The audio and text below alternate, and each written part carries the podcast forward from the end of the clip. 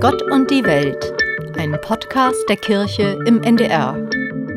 Er muss das nicht tun, aber seit 26 Jahren ist der Arzt Stanislav Nauka mit der mobilen Hilfe der Caritas Hamburg unterwegs.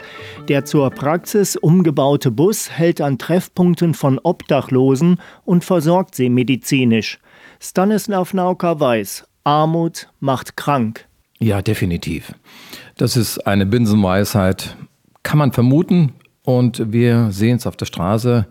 Wir behandeln Obdachlose, wir behandeln Wohnungslose und behandeln aber auch Menschen, die eigentlich eine Versicherung haben, aber sich nicht leisten können, zum Arzt zu gehen oder das Medikament, die Zuzahlung nicht leisten können und die einfach auch lieber zu uns kommen, als in eine Praxis gehen. Armut macht definitiv krank. Bekommen Arme auch andere Krankheiten als nicht arme Menschen? Die Armut ist natürlich gekennzeichnet durch auch einen sozialen Abstieg letztendlich. Und da geht es los mit einer Isolation. Die leben am Rand der Gesellschaft, nicht nur am, Rand, in, am Rande der Stadt oder am Rand der Zivilisation, ähm, sondern die sind vom Äußeren her oft als Penner oder Bettler bezeichnet.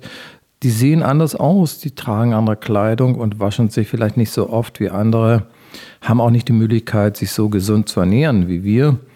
Und dadurch sind sie natürlich auf alle Fälle in einem Manko. Was für Krankheiten sehen Sie da?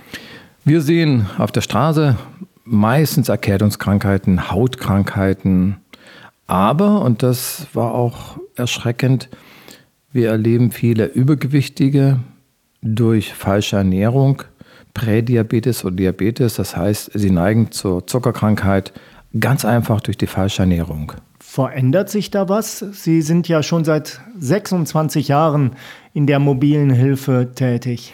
Das stimmt. Also man kann ja schon sagen, als Dino kann man sagen, ich habe ein bisschen Erfahrung. Das hat sich in 26 Jahren insofern verändert, dass hm, die Menschen noch ärmer geworden sind, dass Gruppen betroffen sind, die man früher in die mittlere bis untere Schicht eingeordnet hätte. Und wir haben natürlich auch einen großen Anteil an ausländischen Patienten oder Betroffenen, Obdachlosen, Wohnungslosen. Das hat sich auf alle Fälle geändert und irgendwo habe ich den Eindruck, die Verwahrlosung hat zugenommen. Das erzählen viele, die mit Obdachlosen zu tun haben, dass sie sagen, die Verelendung hat wirklich zugenommen. Die Leute sind im wirklich schlimmen Zustand. Ne? Das stimmt, das kann ich nur bestätigen. Wir sehen rein äußerlich schon, dass die Leute abgetragene Sachen tragen, obwohl es Kleiderkammern gibt. Aber dass die wirklich nicht auf sich achten und auf das Äußere Obacht geben, sondern dass sie sich gehen lassen, obwohl sie eigentlich geführt werden könnten. Aber die sind irgendwo äh, mit sich, haben sie abgeschlossen und sind ihren Weg gegangen und enden dann irgendwo auf der Straße. Haben Sie eine Erklärung dafür, dass dann eben auch Angebote wie Kleiderkammer oder ähm, Gelegenheiten Essen zu bekommen, nicht, nicht so wahrgenommen werden. Ja, wir haben ja inzwischen auch mehrere äh, Möglichkeiten der Versorgung obdachloser, wohnungsloser Menschen. Früher, am Anfang, vor 26 Jahren, waren wir mit der mobilen Hilfe der Caritas das einzige Mobil, was auf der Straße war. Und wir sind zu den Punkten gefahren, wo die Obdachlosen unter den Brücken gewohnt haben oder wo sie ihr Essen bekommen. Das hat sich inzwischen geändert. Jetzt fahren mehrere Busse oder zwei, drei. Wir haben inzwischen ein Zahnmobil seit 2008. Ein Duschmobil ist unterwegs. Duschmobil, genau. Es ist einiges in, ins Rollen gekommen. Äh, was wir vor Jahren nicht für Möglichkeiten haben. Aber das ist schon mal positiv. Aber es reicht nicht aus. Ein Tropfen auf dem heißen Stein und die Zahl der Wohnungslosen nimmt ja zu, die Armut nimmt zu, auch Kinder. Und das ist schon bitter zu sehen, wie in einem reichen Land und in einer reichen Stadt wie Hamburg sowas möglich ist. Dass wir an erster Stelle stehen, was die Wohnungslosigkeit, Obdachlosigkeit und die Versorgung angeht. Ja, die meisten Obdachlosen auf 100.000 Einwohner. Genau, das war neulich die Statistik, da war ich auch erschrocken. Wir tun was, wir tun einiges. Wir haben auch Schwerpunktpraxen inzwischen geschaffen, wo die Obdachlosen und Wohnungslosen hingehen können ohne Versicherungsnachweis. Und die können dort auch mal eine Blutabnahme bekommen. Es ist ja ein Problem, die trauen sich nicht in die Praxen, auch wenn sie eine Versichertenkarte haben und mehr als die Hälfte ist versichert. Und aus Scham, meistens aus Schamgefühl oder aus anderen Gründen, oder die Praxen nehmen sie gar nicht auf, weil sie eben nicht so gut riechen, weil sie eben eher, auf gut Deutsch gesagt, stinken. Die werden dann ähm, vernachlässigt. Und da haben wir jetzt Praxen, die rein diese Arbeit übernehmen, die die Obdachlosen, Wohnungslosen betreuen.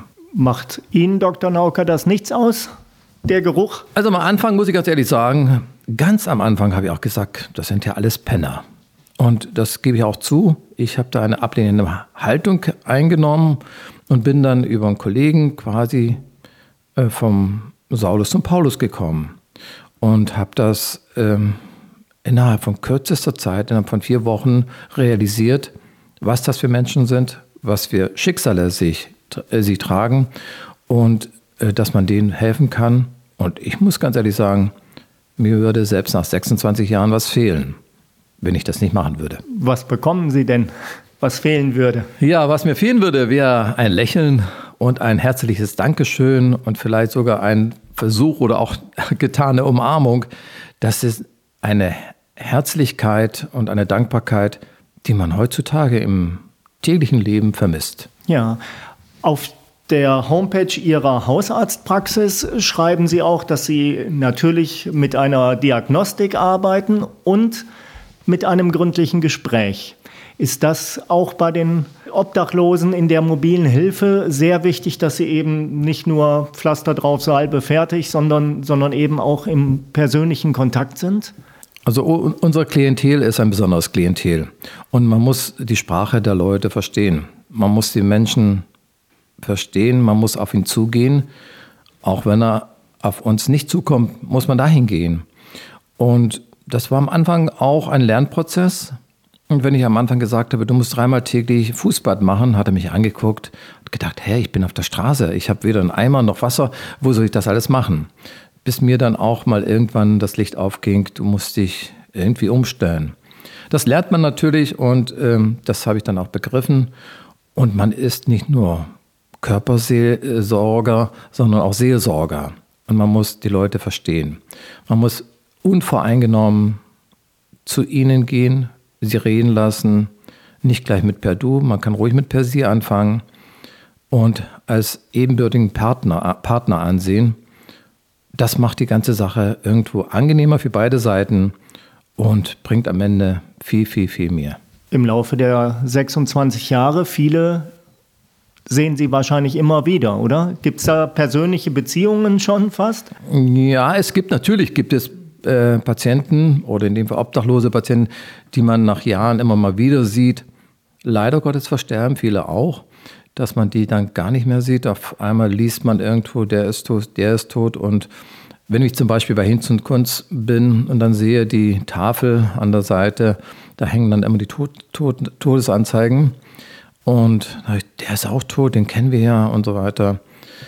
Also wir haben beides. Leute, die nicht mehr kommen, weil sie tot sind oder weil sie irgendwo anders hingezogen sind oder weil sie uns nicht mehr mögen, was weiß ich.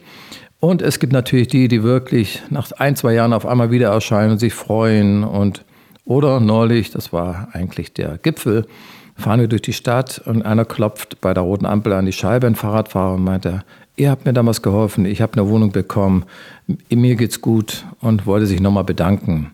Das ist natürlich balsam für die Seele.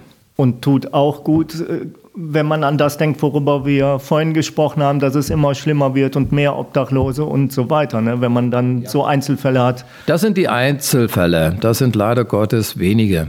Das ist wie bei anderen chronischen Krankheiten ja ähnlich. Man kriegt nicht alle gesund, aber man freut sich über jeden, der die Obdachlosigkeit überwindet oder sich damit arrangiert und wie das bei Hinz und Kunst auch ist, dass sie durch den Verkauf der Zeitung eine Wohnung bekommen und dann wieder sozial gesettet sind. Dr. Nauka, Sie schreiben auch, dass Sie das auch aus christlicher Motivation tun. Ja, es ist schon ein Zeichen der Christlichkeit oder des Christenseins. Äh, man kann nicht Wasser predigen, Wein trinken. Und äh, liebe deinen Nächsten heißt nicht nur den, der um die Ecke wohnt oder das große Auto fährt, sondern für mich ist das gelebtes Christentum. den Armen zu helfen, so wie es in der Bibel steht, so wie es Jesus gemacht hat. Warum können wir nicht ein kleines Stück davon auch tun? Wissen die Obdachlosen das? Ich frage, weil mein Eindruck ist, dass äh, Obdachlose und sehr arme Menschen sehr offen sind für Spiritualität, für, für Zeichen wie, wie ein Kreuz oder ein Engel oder so etwas. Die Obdachlosen sehen ja an unserem Bus, wenn wir von der Caritas kommen, dass es Caritas-Bus ist und das assoziieren die meisten doch schon mit Christentum oder mit äh, katholisch.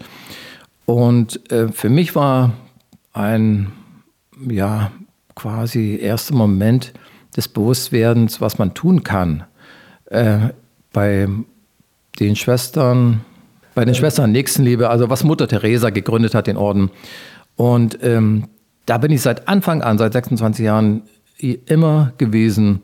Und ich habe immer gestaunt, wie die zweimal am Tag mit den Obdachlosen zusammen beten. Und ich durfte dann auch mal das Evangelium lesen.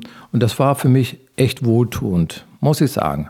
Und die lernen dadurch natürlich auch den christlichen Glauben kennen, wenn sie ihn nicht kennen, oder praktizieren ihn wieder, wenn sie mal wieder gefunden haben. Ja, und eben, also ist tatsächlich mein Eindruck, eine große Offenheit für Gesten, für Berührungen ja. und so, ja. Das ist unter den Obdachlosen, die sind offen für alles und die sind auch neugierig und wollen auch vielleicht mal was anderes hören als nur immer Gejammer. Ja.